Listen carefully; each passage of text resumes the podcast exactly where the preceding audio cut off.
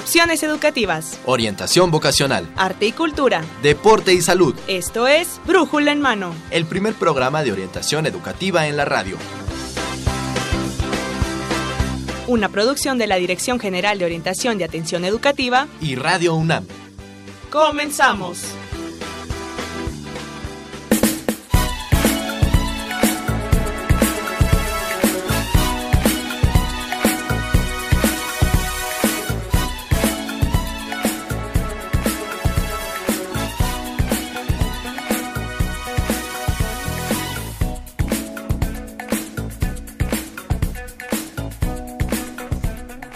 Muy buenos días. Sean bienvenidos a Brújula en Mano, el primer programa de orientación educativa en la radio que es una coproducción entre la Dirección General de Orientación y Atención Educativa y Radio UNAM. Lunes 22 de mayo 2017 transmitimos para ustedes el programa número 1090 a través del 860 de amplitud modulada y también en internet en www.radiounam.unam.mx. Pues vamos a iniciar la semana y vamos iniciando con el calor de esta Ciudad de México. La verdad que ya se siente aquí en la cabina, estamos sintiendo. Así que pues esperemos que se queden con nosotros, nos vayan platicando qué están haciendo para refrescarse en este tema que... Eh, estamos preparando y que hemos preparado para todos ustedes, no únicamente para la comunidad universitaria, sino para todos los, todo el público que nos escucha. Así que quédese conmigo, yo soy Miguel González. Durante los próximos minutos vamos a hablar de un tema que estoy mil por ciento seguro le va a interesar. En un momento más le diré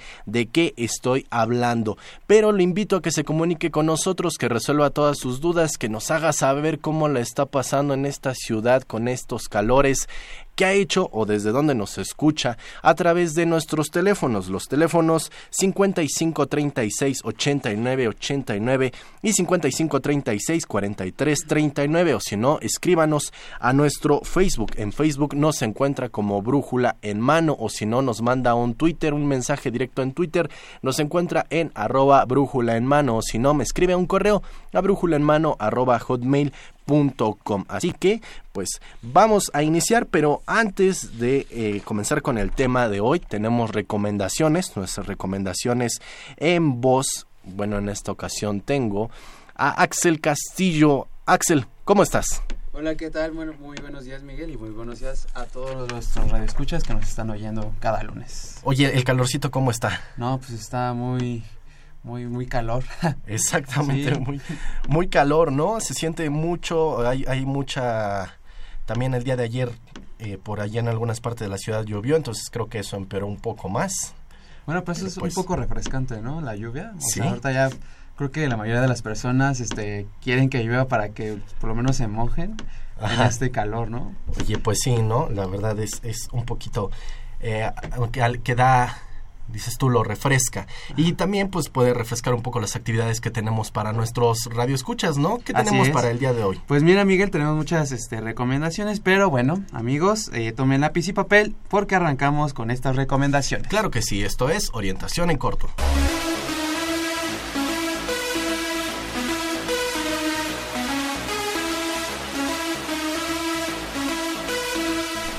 Así es, Miguel. Bueno, iniciamos con el Instituto de Investigaciones Estéticas que los invita al 20 coloquio de Seminario de Estudio y Conservación del Patrimonio Cultural, Museos, Conservación, Gestión y Catalogación, perdón, Homenaje a Jorge Alberto Manrique. La cita es este 25 y 26 de mayo a las 9 horas en el Museo Franz Mayer.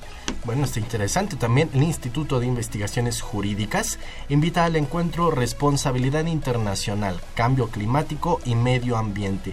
Este se realizará el día de mañana, 23 de mayo, a las 9 horas en el aula centenario de este Instituto de Investigaciones Jurídicas. Y bueno, también el programa universitario de estudios del desarrollo convoca a todos los interesados en participar en el Francisco J. Mujica sobre el desarrollo rural sustentable y soberanía alimentaria. La convocatoria se cierra este 18 de julio. Bueno, todavía hay tiempo, pero no se confíen muchachos. Y dentro del programa de becas, el mundo académico a tu alcance, se está llevando a cabo la convocatoria para realizar estudios. Tomen nota muchachos, estudios de licenciatura o maestría en diferentes áreas del conocimiento en instituciones de, ¿dónde creen? Pues de Indonesia. La convocatoria está abierta hasta el próximo 30 de mayo, de mayo perdón. Así que para mayores informes, para más información, comuníquense con nosotros. Y bueno, también pasamos a otras cosas más importantes o, bueno, e interesantes, porque el Seminario Permanente sobre Discapacidad invita al evento Derecho de las Personas con Discapacidad al Deporte y Turismo Incluyente. Esta se llevará a cabo este viernes 26 de mayo y el evento es gratuito, así que bueno, no tienen excusa para no ir. Ok, es eh, derecho de las personas Eh, con discapacidad al deporte y turismo incluyente. Ah, bueno, pues ahí está amigos, ya ven. También la Facultad de Estudios Superiores Zaragoza invita al ciclo de conferencias Día Mundial de la Biodiversidad. Se realizará mañana, también 23 de mayo, de 10 a 16 horas. Así que si quieren más información, llámenos para que les platiquemos más acerca de este evento. Y bueno amigos míos, bueno si alguna vez soñaron en conocer la historia de México representada por los muñecos de Playmobil, estos pequeños muñecos de Lego, tipo Lego, bueno pues es el momento de demostrarlo, eh, bueno no, es su momento de suerte porque en el castillo de Chapultepec se presentará la exposición Playmo Historia. Este, es- este sábado eh, 27 de mayo es la cita y, la- y el horario es a las 12 horas. Pues ahí está también para los pequeños, ¿no? Axel? Sí, exacto. Que se puedan acercar. Y les comentamos, el programa de Bici Puma UNAM está buscando un nuevo logotipo, este sistema de transporte dentro del campus de Ciudad Universitaria. Así que si tienes mucha creatividad para los dibujos, pues es un tipo de este servicio de bicicletas de la UNAM. Tienen hasta el 9 de junio para inscribirse, así que preparen su diseño y participen. Y bueno, Miguel, seguimos con los concursos porque el Museo de, las Ciencias, eh, llamado Universum, invita a los interesados a participar en el certamen universitario de ensayo y fotografía sobre entidades académicas y recintos universitarios. La convocatoria se cierra este 4 de agosto y bueno, este entren porque habrá grandes premios para los tres primeros lugares. Pues ahí está, participen muchachos. Y también la Dirección General del Deporte Universitario les recuerda a los estudiantes y público en general que pueden formar parte del recorrido del bicitren. Los, este, este recorrido se lleva a cabo los días eh, miércoles, bueno, también son los días lunes, lunes y miércoles a las 12.30 y a las 13.30 horas. El lugar de reunión y salida de este eh, recorrido en bicitren pues se encuentra enfrente del mural El pueblo a la universidad, la universidad al pueblo. Así que si quieren conocer Ciudad Universitaria y sus murales, además de hacer ejercicio mientras están recorriendo esto, pues esta es una gran oportunidad.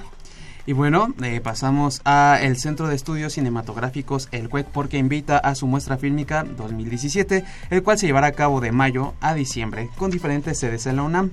Y bueno, también será transmitido por TV UNAM, así, que si les interesa el cine de todo tipo, mexicano, internacional, bueno, pues también pueden este, es- observar estos, eh, esta muestra fílmica. Claro que sí. También por su parte, la Dirección General de Orientación y Atención Educativa tiene preparados diversos talleres para ustedes a través de el Centro de Orientación Educativa. Así que si quieren conocer todos estos talleres, comuníquense con nosotros o ingresen a la página www.dgoae.unam.mx, mi querido Axel. Y bueno, Miguel, es hora de irnos, pero bueno, les recordamos a todos nuestros redes escuchas que en el 55 36 89 89 y en el 55 36 43 39 pueden obtener más información de estas actividades o cualquier duda que tengan, recomendación y todo del programa. Claro que sí, o si no también en nuestras redes sociales, en Facebook estamos como Brújula en Mano y en Twitter como arroba Brújula en Mano, o si no nos escriben a brújula en mano arroba hotmail.com, mi querido Axel. Bueno, esto fue orientación en corto, los orientaron Miguel González. y Axel Castillo. Regresamos los micrófonos a Brújula en mano.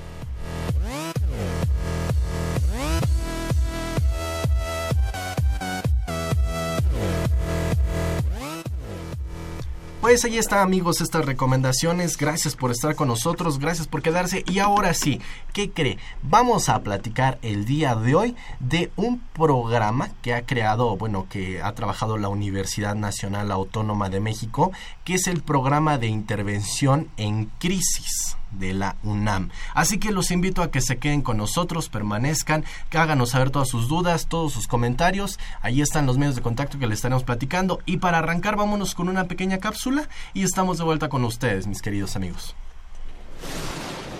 El programa de intervención en crisis a víctimas de desastres naturales y socioorganizativos fue fundado en 1997 en la Facultad de Psicología de la UNAM para apoyar a los afectados por el huracán Paulina en Acapulco Guerrero. Este programa brinda atención psicológica a personas con problemas derivados de un evento traumático, ya sea un desastre natural o socioorganizado en núcleo social o de gobierno. Tras una valoración, dicho programa determina la necesidad de atención especializada.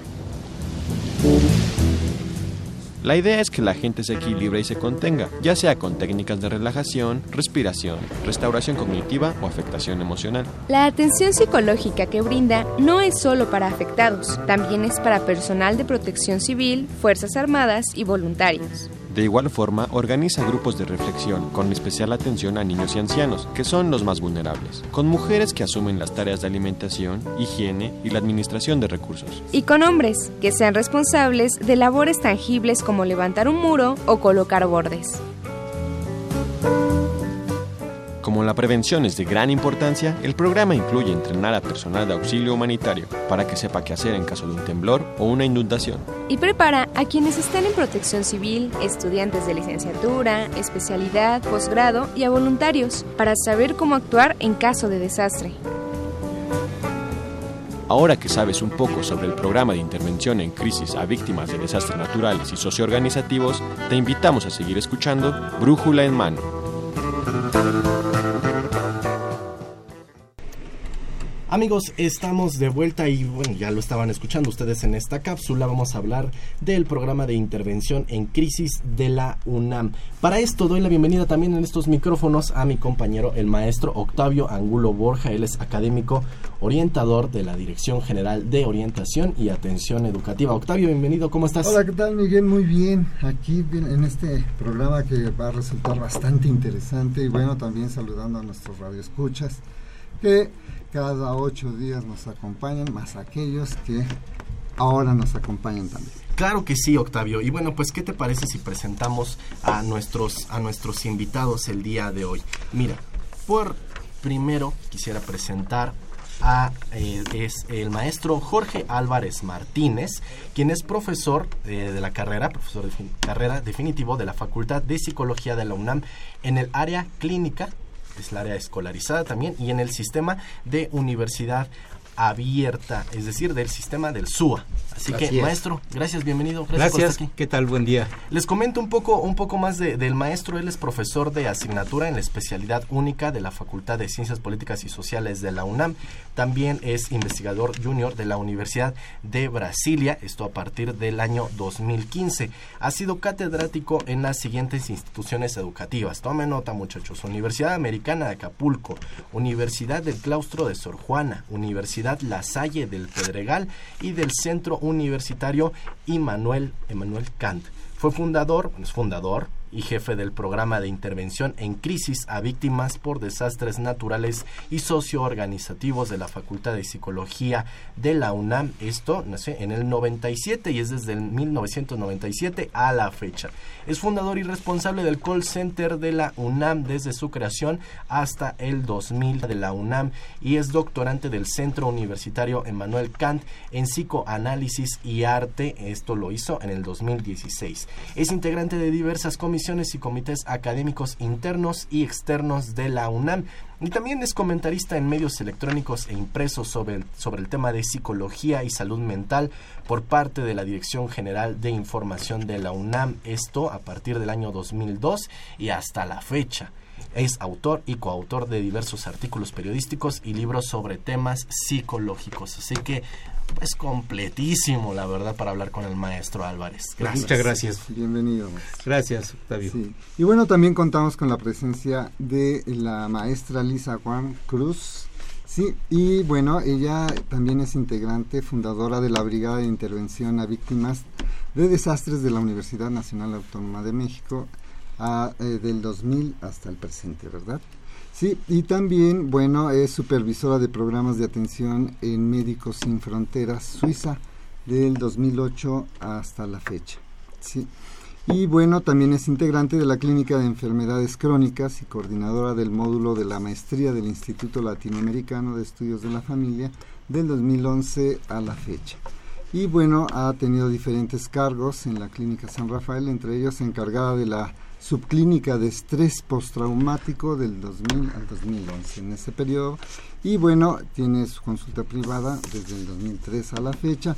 Su formación es terapeuta familiar sistémica eh, la maestra la obtuvo en el 2013 y bueno también ella este eh, tiene varios estudios en el Centro Centroamericano de Población, la Universidad de Costa Rica, la maestría en Población y Salud, la Universidad Nacional Autónoma de México, la Facultad de Psicología, la licenciatura la estudió ahí, sí, obteniendo el grado con mención honorífica. Y bueno, también ella maneja alguna, bueno, tomó formación en técnicas en urgencias médicas. Es una carrera técnica desde 1999. Como pueden ver, la maestra Ward tiene también una gran experiencia. Bienvenida. Muchas gracias. Buenos días. Y bueno, presentamos también a otra integrante en esta, en esta mesa. Les estoy hablando de Diana Verónica Lozano Núñez. Diana, gracias por estar con nosotros. Gracias a ustedes por su invitación. También ella, eh, bueno, tiene un amplio, una amplia formación. Ella es alumna de la Universidad de Insurgentes, plantel Cuautitlán. Eh, tenemos, aquí estamos enterados, que ha cursado algunos cursos de intervención de la mente, curso de prevención y combate de incendios con fuego real y tel. Eh, ha tomado un taller para docentes. Este, eh, tiene, ah, tiene, una formación en un seminario en el modelo educativo 2016 en el planteamiento pedagógico.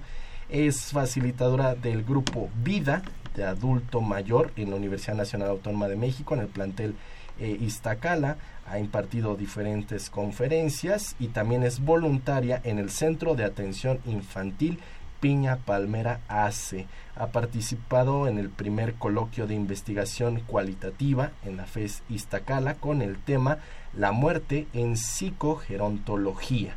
Estudio cualitativo sobre el sentido y proceso de muerte en cuanto a comunidades de adultos mayores en México.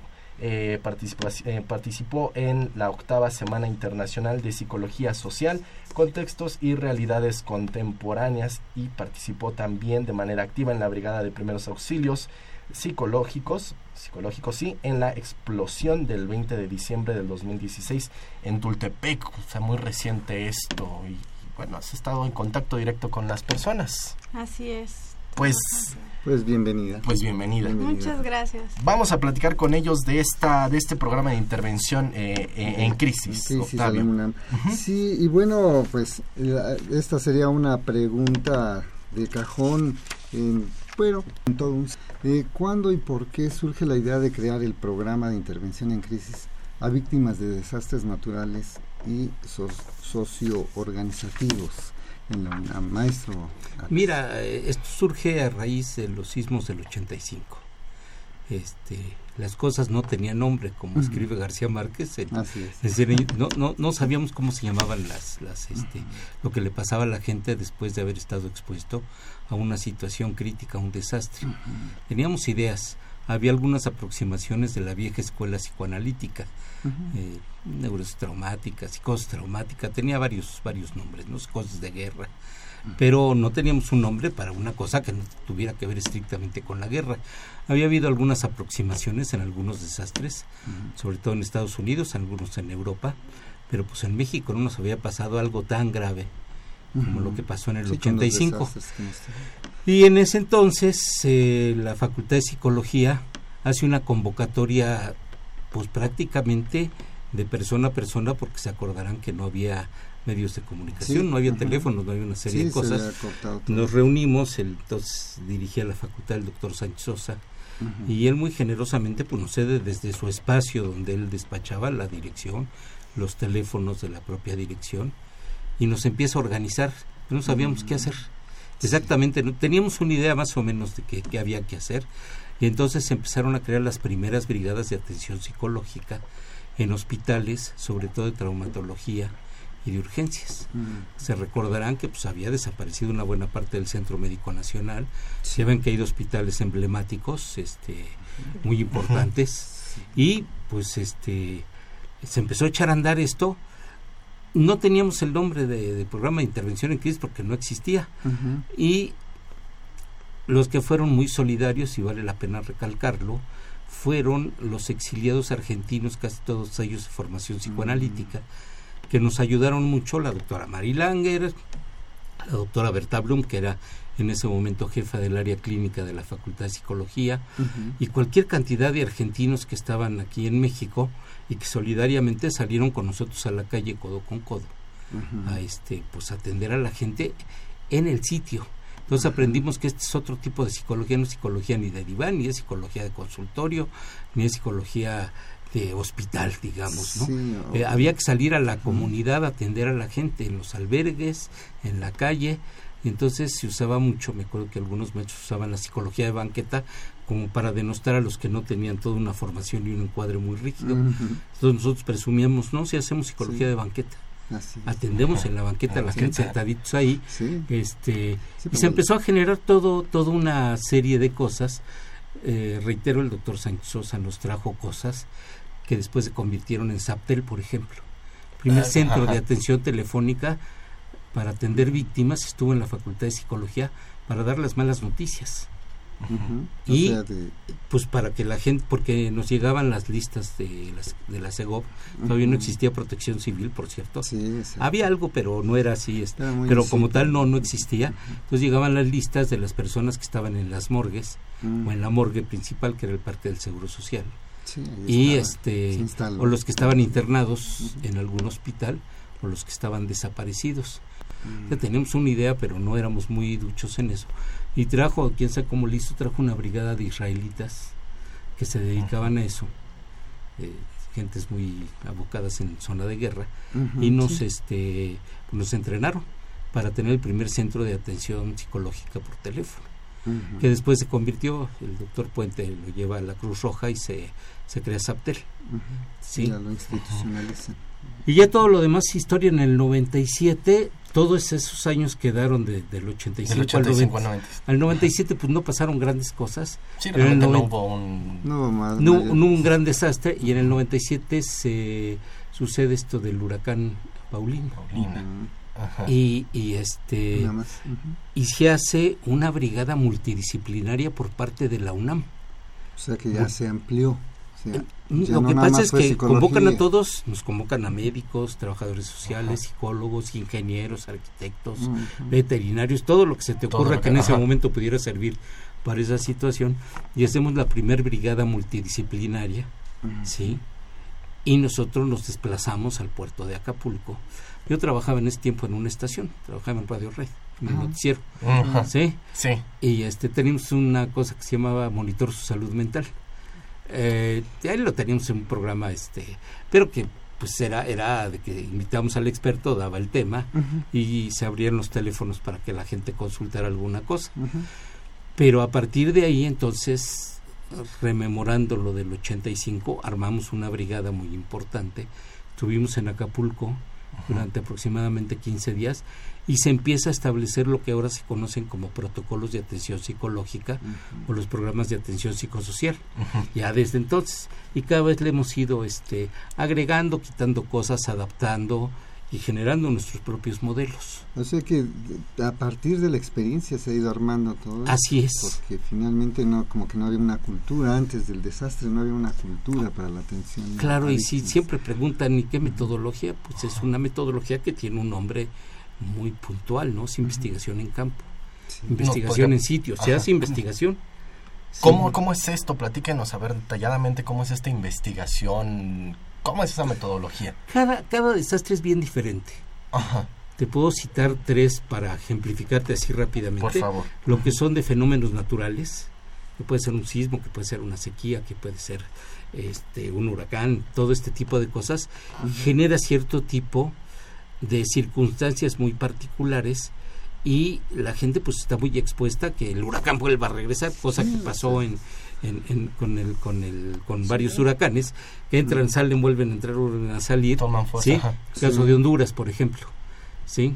Este, el huracán parece que se estacionaba en un lado, pero volvía a arrasar Tegucigalpa, volvía a. San Pedro Sula y se volvía a meter y volvía a entrar y volvía a salir por cuestiones climatológicas, después me lo explican. No hay protección climatológica, esto es, no hay bosques, no hay árboles, no hay, pues el huracán hace lo que se le pega la gana.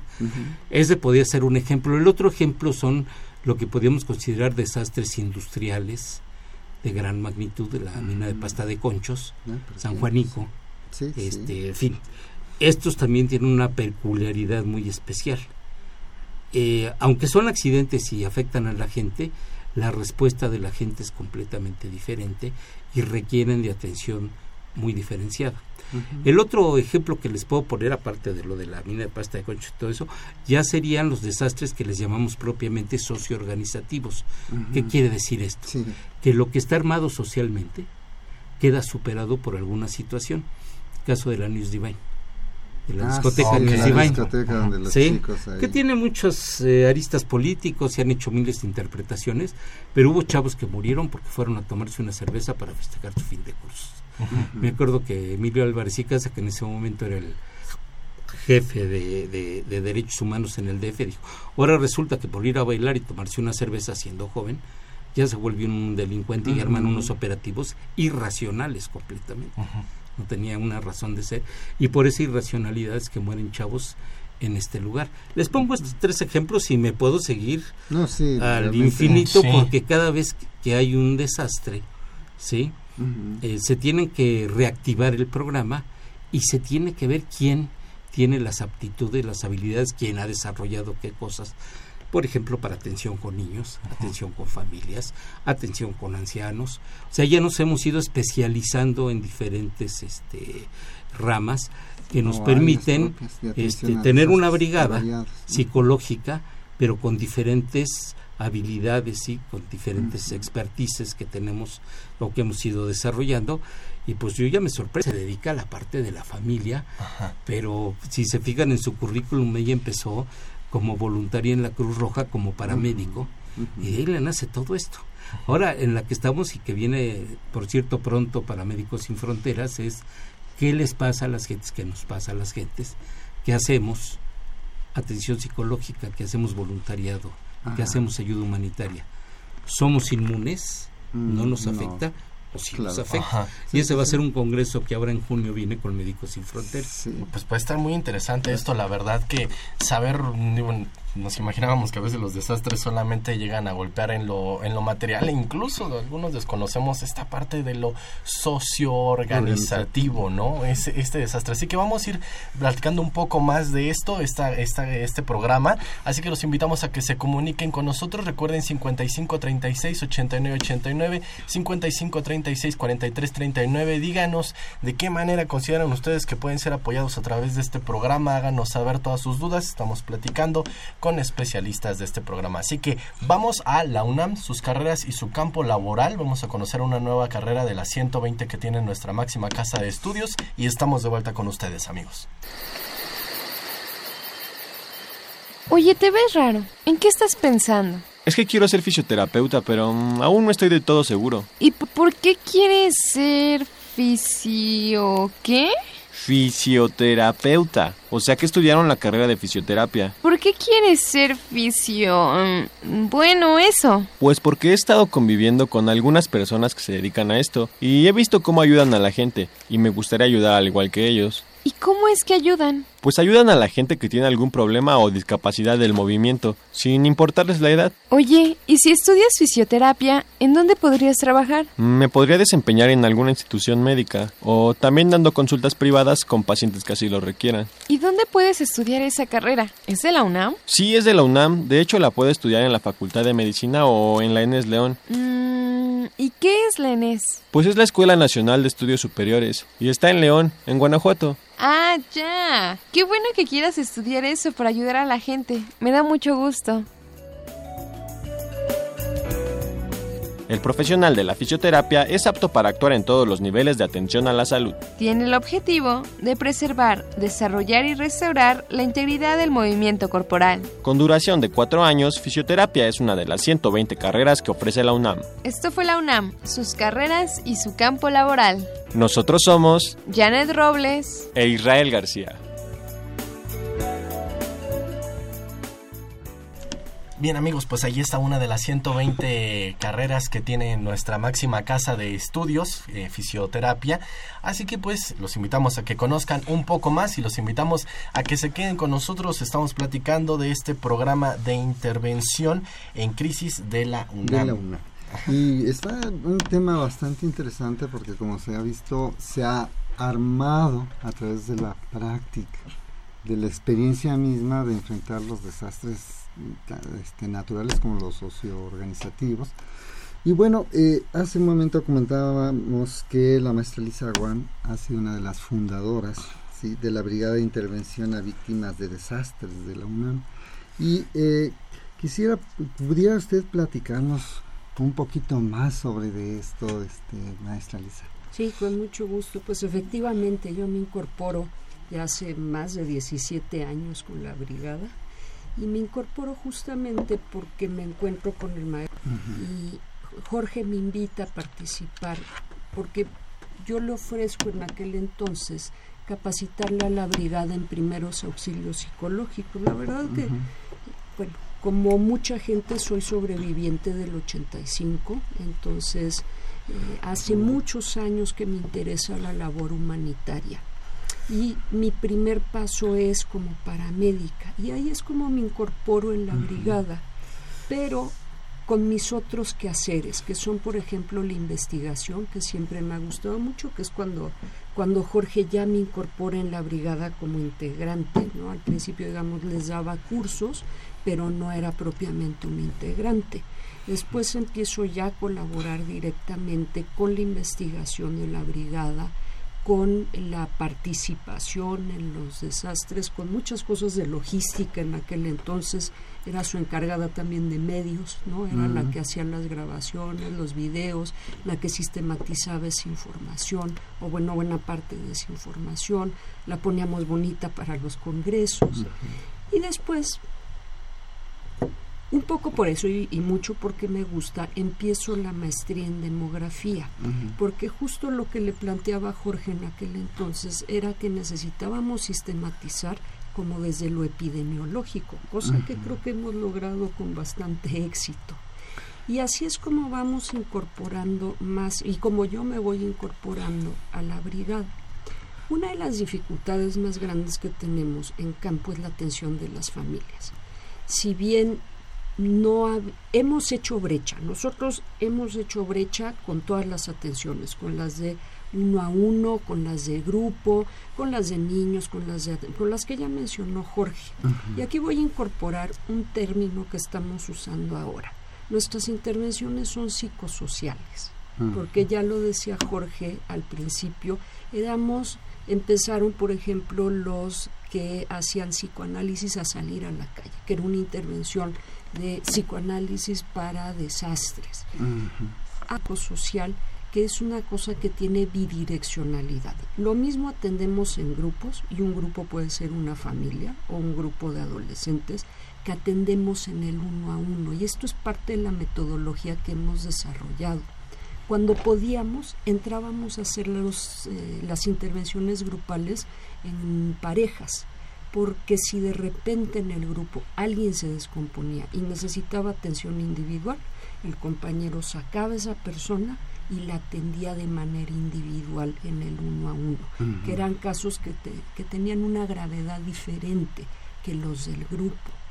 Entonces hemos venido incorporando multitud de técnicas, de estrategias y una cosa que está muy poco descrita en la literatura es la intervención a familias. para niños hemos publicado, para adolescentes hemos publicado, pero en español para familias y además aquí familias latinoamericanas, que también es una cosa que hace diferente la participación con otros.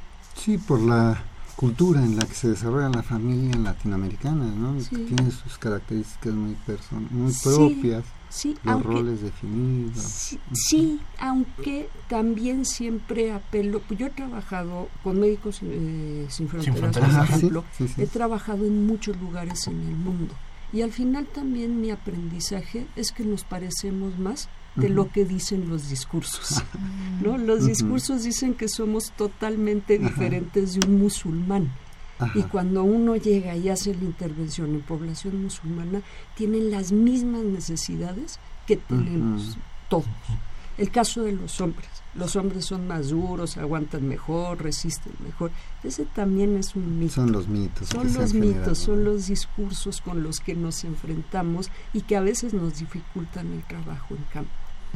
Entonces, pues así es como me incorporé a la brigada y me he seguido, me he seguido, no me, Jorge no me ha soltado afortunadamente, sigo participando muchísimo y también participo en otras trincheras. Ujú, Sí, aquí se menciona que eh, está en la Organización de Médicos Sin Frontera y, y ha visitado, como nos comenta, pero este, la función, la actividad dentro de, este, de esta organización, Mire, ¿cuál ha sido? ha sido muy variada igual que acá con la brigada del UNAM. He dado atención, no de banqueta, yo soy de vía de tren. ¿Por qué vía de tren? Porque el proyecto que teníamos aquí en México, yo inicio, bueno, no inicio, pero uno de los proyectos con los que he colaborado es con los de transmigración aquí en México, Ajá. que es uno de los proyectos más grandes de Médicos Sin Fronteras en. México. Entonces yo era la psicóloga de la clínica móvil. Mm. Así es que íbamos por toda la vía del tren buscando a los transmigrantes.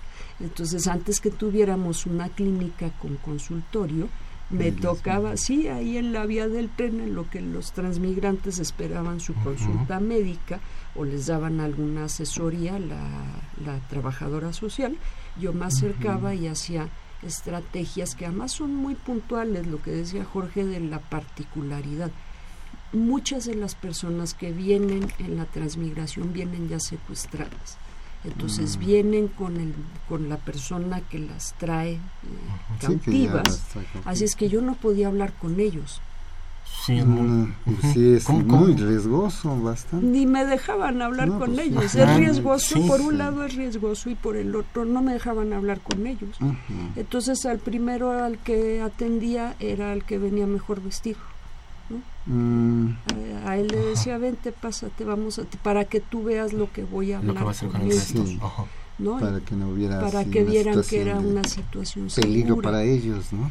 Entre la metodología que hemos desarrollado, la metodología consta de tres cosas bien descritas en la literatura de otros lados, que son la descompresión emocional, la de, la de los afectos, que uno puede decir estoy triste, estoy enojada. Están los pensamientos que uno tiene respecto de lo ocurrido y respecto de uno mismo. Y está una parte que hacemos de descompresión emocional corporal. Hacemos estrategias de relajación. Entonces, por ejemplo, con ellos lo que hacía eran las estrategias de relajación, que por cierto les vienen muy bien, porque son personas que tienen tres semanas durmiendo en el tren o sin dormir, caminando largas distancias. Entonces, siempre la relajación corporal, la relajación muscular. Sí, se hace porque luego se duermen y se caen, ¿no? Exactamente. Y muchos han muerto así. Eh, en el caso, maestra, por ejemplo, de, de la violencia, esto que actualmente estamos viviendo en nuestro país y que es una, lamentablemente una realidad, ¿de qué manera o cómo usted ha trabajado con las personas? Mire, le voy a contar porque a mí la violencia no me gusta y sigue sin gustarme.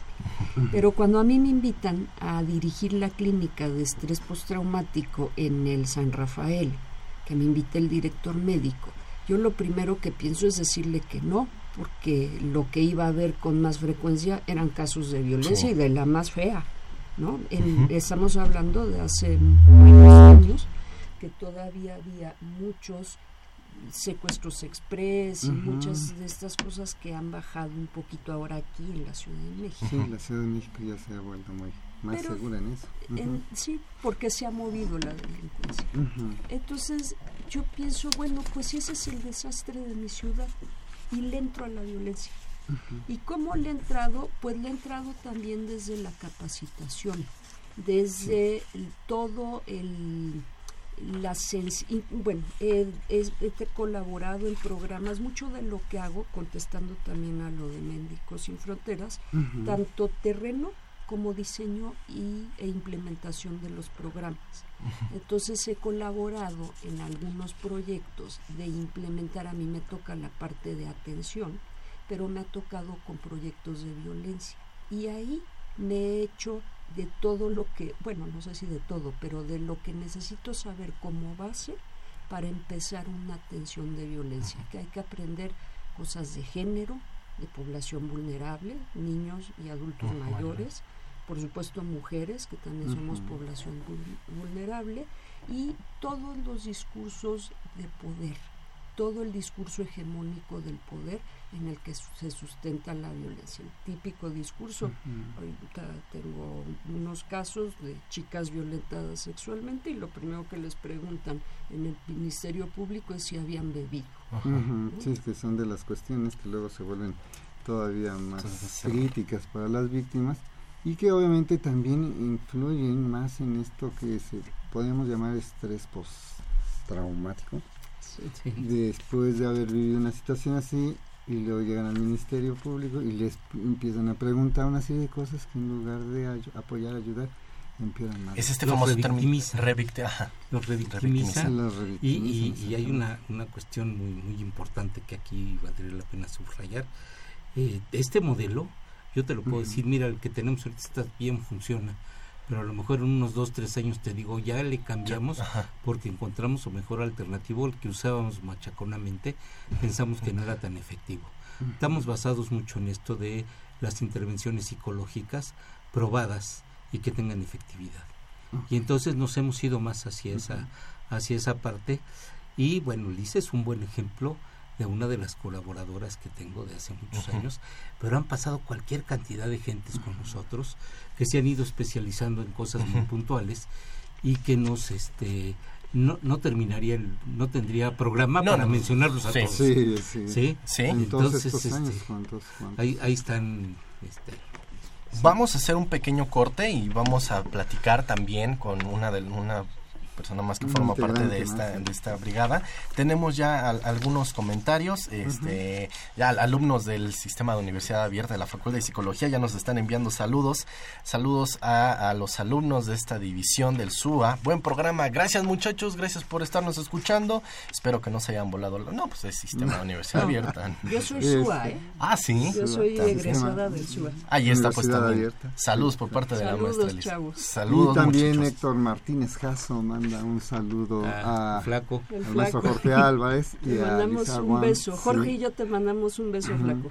Sí, amigo y colaborador del proyecto. Eh, Víctor García nos se comunica con nosotros también. Este eh, nos dice que debe- eh, se debería hablar más de estas situaciones. La radio comercial debe mejorar sus contenidos. Pues sí, esperemos que también desde aquí sea una Sí. buena trinchera, como decimos, para lanzar este mensaje. Vamos a hacer un pequeño corte. Eh, les comentamos, estamos regalando eh, algunos textos. Es este 10 publicaciones de, el- del el libro que se llama Leer, que nos habla precisamente sobre esta acción, sobre este verbo, sobre esta maravilla que es leer. Así que tenemos 10 publicaciones para ustedes. Comuníquense con nosotros. Vamos a un pequeño corte y estamos de vuelta para el cierre. El primer programa de orientación educativa en la radio. Brújula en mano. Entrevistas, Debates. Eventos culturales y deportivos. académicos y recreativos. Y todo lo que deseas saber sobre el campo de la orientación educativa. Escúchanos todos los lunes de 10 a 11 de la mañana. Por Radio UNAM 860 de amplitud modulada. Y en internet en www.radionam.unam.mx. Brújula en mano, el primer programa de orientación educativa en la radio. Opciones educativas. Información escolar. Becas, Bolsa Universitaria de Trabajo. Servicio social. premios y reconocimientos, Formación cívica. Medio ambiente. salud y calidad de vida. Turismo y recreación. Oferta radiofónica, cultural y creativa. UNAM Radio. Calidad en la programación de amplitud modulada. 860 AM la más alta calidad y excelencia en la historia de la radiodifusión mexicana. UNAM Radio, 860 de amplitud modulada. El alma mater del cuadrante.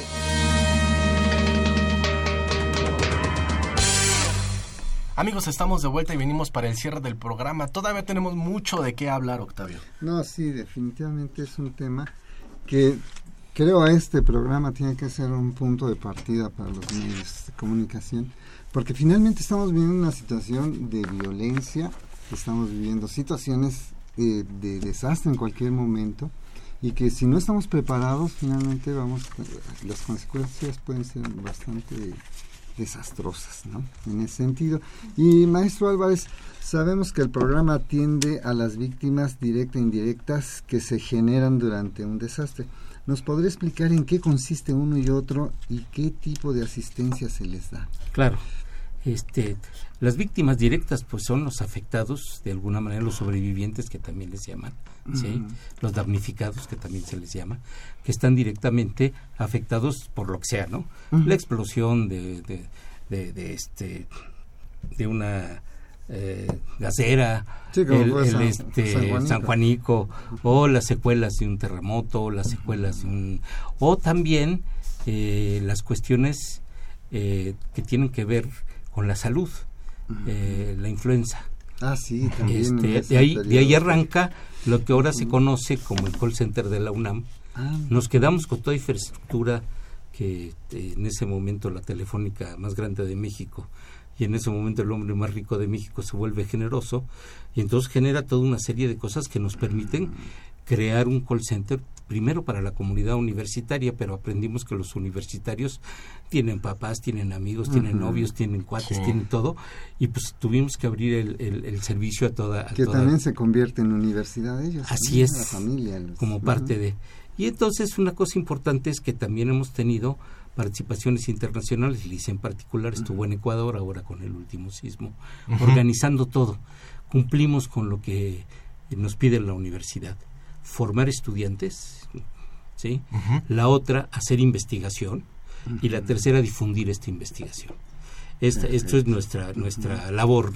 Y como verán bueno pues yo soy nada más ahora un facilitador como dicen los los clásicos.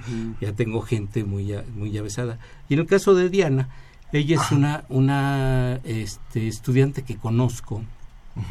Yo regreso de un viaje y ellos ya están muy organizados en Tultepec atendiendo a las personas que tuvieron ahí este problemas de todo tipo psicológicos por supuesto muy organizados. Generan un grupo que se llama Psicólogos Unidos por Tultepec Ah, eh, de allá en el Estado de México. Gente de Tultepec gente del lugar psicólogos de ahí la mayoría de ellos hijos de personas que fabrican juegos pirotécnicos y, se vuelven muy solidarios, ayudan a la gente, la, hay cierta sensibilidad en ese momento para facilitarles el trabajo y hacen un trabajo excepcional. Yo nada más llego a cerrar y hacer lo que técnicamente se llama, lo que yo les decía hace rato, el desahogo emocional de esta brigada. Los tres últimos días de antes de que se termine el año se cierra el dispositivo y pues me toca atenderlos a ellos. Yo venía fresquecito de un viaje relativamente fresquecito porque el viaje estuvo muy rudo, muchas horas de vuelo y todo eso, pero finalmente lo logramos. La autoridad en la facultad me apoya, el doctor Palafox, el actual director, yo le mando un mensaje electrónico en la madrugada de acá y allá no tan de madrugada y me contesta inmediatamente. Y yo dije, órale. Y me dice, sí, adelante, cuenta usted con el apoyo, cuenta usted con las facilidades y echa a andar el, el dispositivo. Entonces, Diana, yo creo que tiene alguna experiencia. A ver, que Sí, Diana, platícanos tu experiencia. Pues este, el 20 de diciembre fue la explosión de Tultepec. Eh. Ahí nos organizamos varios amigos. No solamente éramos psicólogos, también había médicos y abogados. Este, y bueno, nos juntamos para ver cómo podíamos ayudar a nuestra comunidad. En- como dice Jorge, estuvimos haciendo psicología de banqueta, este, conseguimos algunas carpas y, y ahí estuvimos trabajando con la gente. Era muchísima gente la que llegaba. Eh, yo un mes antes había tomado el curso de primeros auxilios psicológicos en la Universidad Autónoma de Barcelona. Este, pero no es lo mismo ya la realidad, Cuando te ¿no? La ahí. actualidad, Ajá. ajá, lo- sí, vivirlo, ¿no? Este, Lisa nos apoyó, eh, llegó el 24 de diciembre, no, el, 20 sí, el 22 de diciembre llegó con nosotros y este nos dio también una, un curso rápido para todos para poder este también seguir trabajando con esto. ¿Todos necesitan atención psicológica en ese caso del desastre? Sí, todos este, llegamos a tener algunas secuelas o eh, alguna alteración sobre la explosión. Hasta nosotros mismos Sí. teníamos que estarnos supervisándonos al final y este y pues seguimos trabajando con ellos. De hecho, lo que hace un, un poco la, ¿no? la pregunta que tú hacías ajá. hace rato, están las víctimas primarias, están los que ayudan, los Sí. familiares de los que ayudan, los medios que cubren el desastre. También. También. Los funcionarios que tienen que tomar decisiones aceptadas o equivocadas, También. pero finalmente son... Y gente que no tiene nada que ver, que está a lo lejos, que lo ven en un monitor de televisión, pero que les afecta como si estuvieran en el lugar.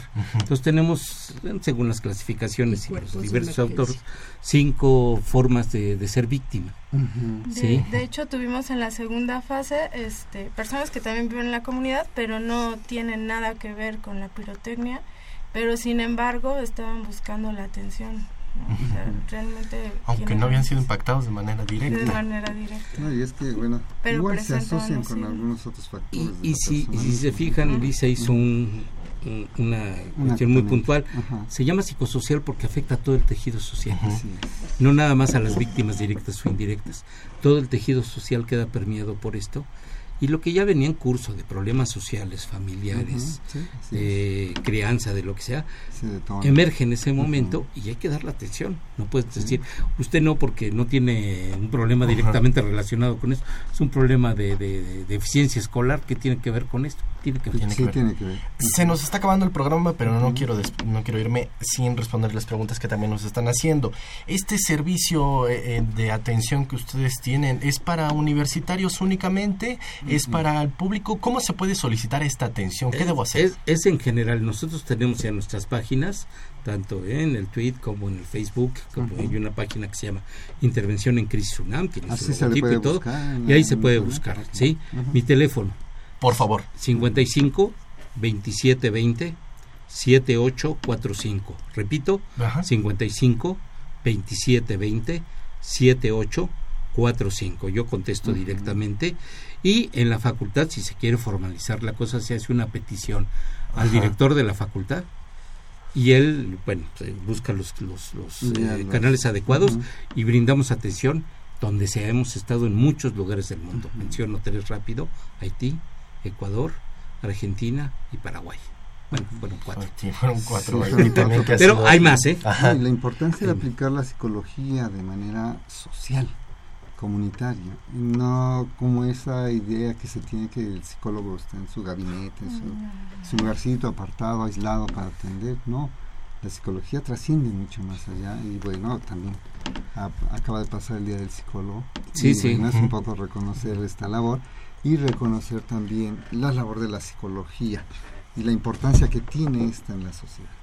Y bueno, este Miguel. Pues se nos ya. está acabando, se nos está acabando el programa. La verdad que quiero agradecerle a todos los que nos están viendo en Facebook: eh, Miriam Verde, Poli Huerta, Mar Stack, Mercedes Sanoto, eh, Rosaura García, Sa- eh, Saraí Ro, eh, José Antonio Sánchez, Consuelo Méndez. Gracias a ellos que están comunicando. Eh, se nos está acabando el programa, pero quisiera que me dieran algún mensaje para cerrar, alguna invitación a los muchachos que quisieran integrarse a esta brigada, a este, a este programa. Algo rápido para cerrar. Hay un programa de servicio social que estamos reactivando ahorita, precisamente con, con la dirección, ¿sí? Para tener eh, gente de todas las carreras. Ajá. Sí. De todas, de todas las carreras, porque vamos a abrir en junio, con la División de Educación Continua, un diplomado en línea Ah, sobre intervención en crisis, porque hay mucha gente que no puede asistir presencialmente. Otra cosa que también tenemos ahorita sí es que reactivado todo el programa como tal, con prestadores de servicio social, con voluntarios, con personas que hacen práctica profesional, ver una profesionalización y para eso estamos trabajando con Senapred, Ah, con el Centro Nacional de sí, Prevención de Desastres. de desastres. Y la otra, pues es que este tenemos convenios con medio mundo. Ahorita vamos a hacer un congreso sobre migración con una IAP que se llama Sin Fronteras, no Médicos Sin Fronteras, Médicos nada más Sin No, Fronteras, sin fronteras. que son con los que trabajamos toda la cosa de Haití. Ah. Por decirles algo, ¿no? Si no, Sí. Lisa, por favor. Maestra. Maestra Lisa, un mensaje. Pues eh, la profesionalización a mí me parece importante porque a, a, veces nos toca estar ahí en el desastre y pues entrarle sin mucha capacitación, pero yo sí soy una eh, convencida que si estamos capacitados, una la pasamos menos peor nosotros, Así es. ¿no? y la otra es que damos un servicio mucho mejor. Claro. Eh, Diana. Pues yo les agradezco la invitación y este invito a todos los alumnos para que se acerquen al, a este, a, al, al, programa de intervención en crisis y este y pues que también eh, se aventuren a, a, participar en los diferentes en los diferentes desastres. Okay. Pues aquí está. Muchas gracias. Muchas gracias. Y bueno, se nos terminó el tiempo, queda para mucho más habrá que hacer otro programa. Claro, claro que sí. Espero tenemos... que nos inviten. Claro, claro, aquí estarán. Y nosotros les recordamos que tenemos una cita el próximo lunes. Sí, con el tema de la carrera de neurociencias. El ganadores, yo creo que todos son nuestros ganadores. Así que en un momento más nos comunicamos con ustedes. Queremos agradecer en los controles técnicos a Socorro Montes en la producción y locución, a Marina Estrella, Israel García, Axel Castillo y Janet Robles en la realización y producción general. Agradecemos a Saúl Rodríguez Montante y de estos micrófonos se despiden. Octavio Angulo Borja. Y Miguel González. Quédese por favor en Radio UNAM. Hasta pronto.